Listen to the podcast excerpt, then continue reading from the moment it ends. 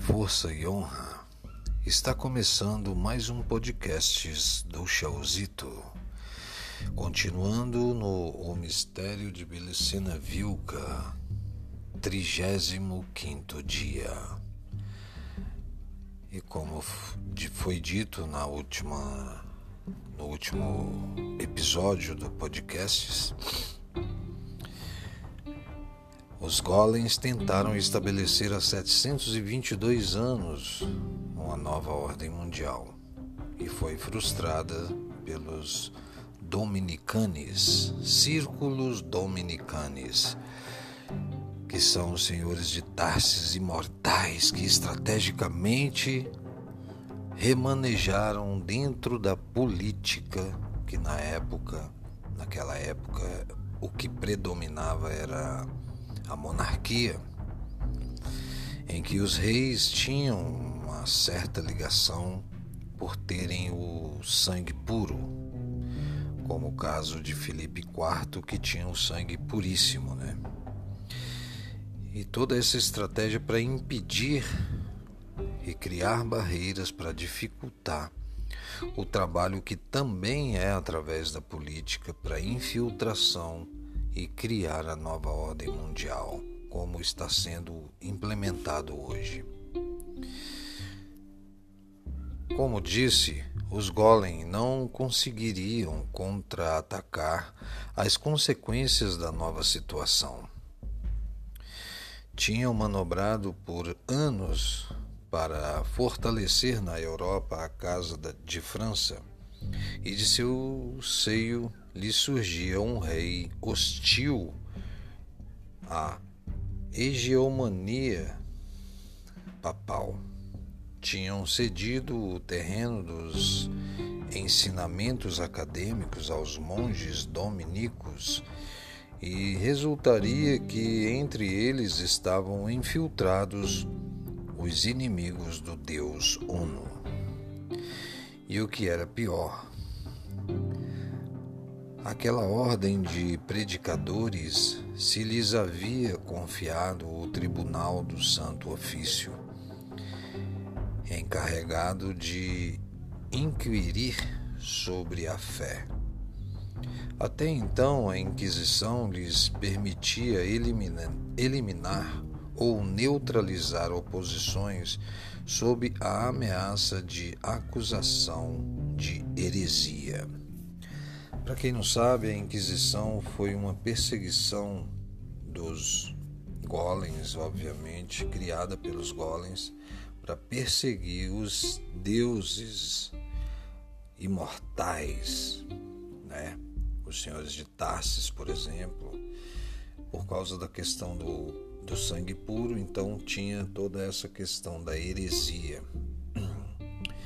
No caso da estratégia dos deuses imortais, o que ajudou no sucesso dessa manobra estratégica dos deuses do puro sangue de ter êxito como teve foi exatamente de se infiltrarem no meio da Igreja Papal Católica Apostólica Romana.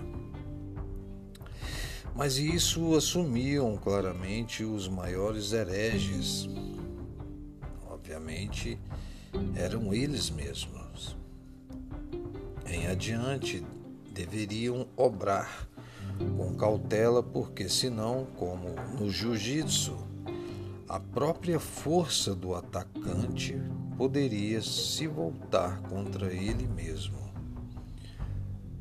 impossibilitados de submetê-lo à autoridade papal, os golems, os golems tentariam sem sucesso eliminar Filipe IV.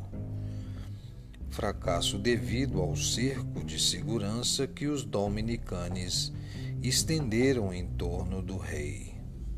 Vírgula.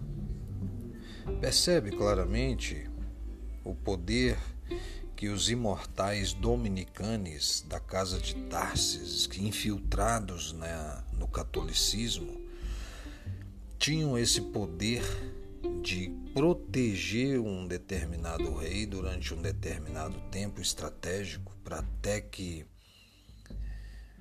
o, o êxito da, da estratégia prosseguisse.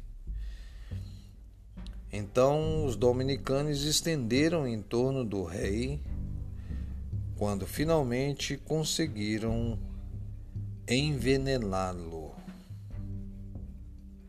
E em 1314, Filipe IV morreu envenenado. Tinha reinado por 29 anos e cumprido com honra a missão encomendada e ante a grandeza de sua obra. Nada contam as calúnias de uma igreja golem derrotada e de um povo eleito que viu perder-se sua oportunidade histórica, ainda que tenham sido repetidas sem fundamento ao longo de 700 anos. E graças aos deuses libertadores, esse tempo foi prorrogado até os dias de hoje. Mas durante os 29 anos do seu reinado, né, de Filipe IV, tampouco dispunham de alguma personalidade política equivalente para substituí-lo ou se opor a ele. O rei da Inglaterra, Edward I, se intervém nos assuntos europeus. Só o faz indiretamente nos tempos de Filipe o Belo. O que, que isso quer dizer? Isso significa que quando morreu Filipe IV, ele não tinha nem amigos, ou, digamos, amigos tinha, claro, mas não tinha ninguém compatível à sabedoria, à qualidade de rei que ele tinha para substituí-lo, e também não tinha nenhum tipo de oponente com intenções de entrar no, no poder para continuar os intentos dos golems, já que uma vez eles não tinham mais como fazer nada.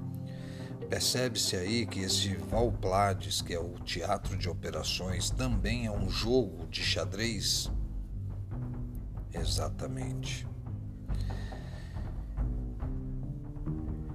Bom, só o faz indiretamente nos tempos de Filipe o Belo, especialmente através de seus aliados, o Conde de Flanders e o Duque de Guiane.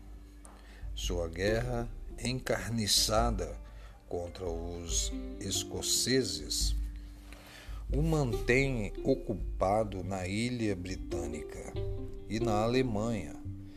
O Guelfo Rodolfo de Habsburgo, eleito em 1273 para pôr fim ao interreino morre 1200, em 1291, dedicado a guerrear contra os gibelinos e acrescentar os bens de sua casa.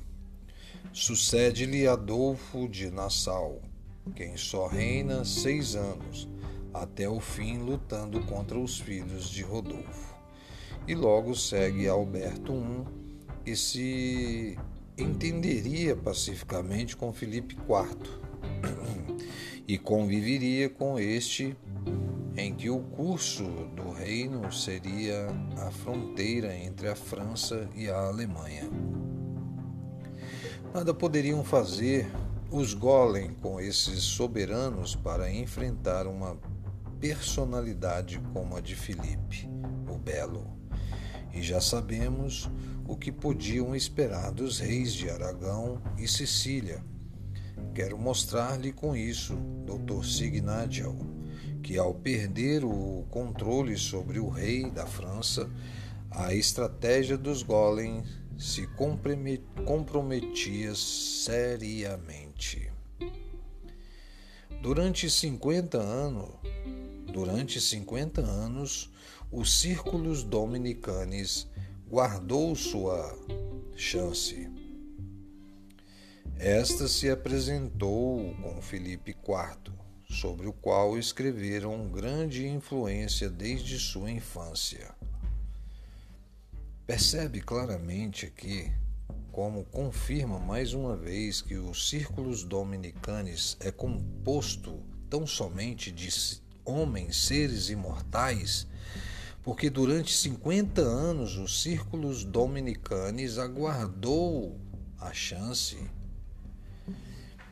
e esta se apresentou ou se cumpriu com Filipe IV, que nesse texto aqui ele já havia morrido, sobre o qual exerceram grande influência desde sua infância. Entende? Eles influenciaram o Filipe IV, orientaram ele, deram a iniciação para ele, protegeram ele espiritualmente falando durante todo o seu curso de sua vida como rei até que ele morresse. E ainda continuam. Os imortais são imortais, com certeza estão vivos e estão por aí, em algum lugar. Dado o alto número de instrutores do infante que se contavam entre suas fileiras, ao morrer Filipe III, já outro rei, né? Seu filho, o filho de Filipe III, tinha 17 anos quando ele morreu. E tinha sido iniciado secretamente na sabedoria hiperbórea também. É possível então afirmar que ao começar a reinar já tinha uma visão clara sobre o seu projeto sobre a sua estratégia, ele já tinha uma visão clara sobre a sua missão histórica e tinha também a seu lado os homens que o assessorariam e lhe permitiriam executar as suas ideias. Quem são esses homens?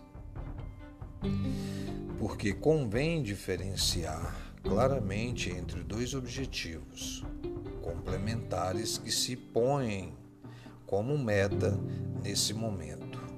Um é o propósito, ou aliás, é o proposto pelos círculos dominicanes. Quem são esses homens que estariam com, estão com o filho, né, de Filipe III, que assessorariam ele? senão os círculos dominicanes, os imortais. E já explicado que procurava simplesmente deter a estratégia inimiga e impedir que os golem concretizassem a sinarquia do povo eleito. Que significa a sinarquia do povo eleito, se não o que está acontecendo hoje com os nossos jovens, né? com a sodomização, com toda essa questão ideológica de gênero que está invertendo os conceitos espirituais do, é, da honra, do espírito, da moral e tudo mais. Bom, outro é um objetivo que então brotava do sangue puro de Filipe IV e que consistia, como no caso de Frederico II, em expressar em seu maior grau a função régia. Com respeito ao segundo, não se deve esquecer que em toda a linhagem dos capetos, como em todas as estirpes hiperbóreas, existia uma missão familiar plasmada por seus remotos antepassados em tempos antes da queda no pacto cultural. E a estirpe de Filipe IV era de sangue muito, muito puro. Ainda que suas últimas gerações estivessem dominadas pelos sacerdotes do pacto cultural, quer dizer, pelos monges e bispos Golem, né? mesmo que eles estivessem vivendo a nova ordem mundial como nós estamos hoje sendo dominados, aquela dinastia de fato começava em 987 com o primeiro rei da França, Hugo Capeto, filho de Hugo o Grande e neto do conde de Paris e duque da França, Roberto. Este era, por sua vez, filho de Roberto o Forte, membro da Casa Real Saxã, investido por Carlos o Calvo, neto de Carlos Magno, com o título de Conde de Anjou, para que com suas tropas germânicas detivesse os ataques normandos. Em Filipe IV, renascia assim como acontecera com Frederico II, um fruto que procedia de uma mesma raiz racial saxã e que tinha se desenvolvido ocultamente no fértil campo do sangue puro. Ver-se-á como ambos os objetivos se alcançam conjuntamente como a função régia assumida inteiramente por Felipe IV. Deposita na sociedade a semente do, da nacionalidade e como as medidas tomadas em seu governo, medidas baseadas na sabedoria hiperbórea, causariam o fracasso dos planos da fraternidade branca. Lamentavelmente, Felipe IV não chegaria a ver seus objetivos totalmente realizados pela mesma razão que tampouco o lograra Felipe II. A época não era propícia para a aplicação integral de uma estratégia que só poderia culminar com a batalha final contra as potências da matéria. Uma época tal ainda está pendente na história e talvez já estejam entrando nela, mas Felipe IV se aproximou bastante, o mais que pôde, de seu objetivo e nesse fato inegável reside sua glória. Então, graças a Filipe IV, o rei magnífico, com sangue puro, com sua estratégia dos dominicanes, com a ajuda dos dominicanes, os imortais da casa de Tarsis, infiltrados estrategicamente é, no meio dos inimigos, né?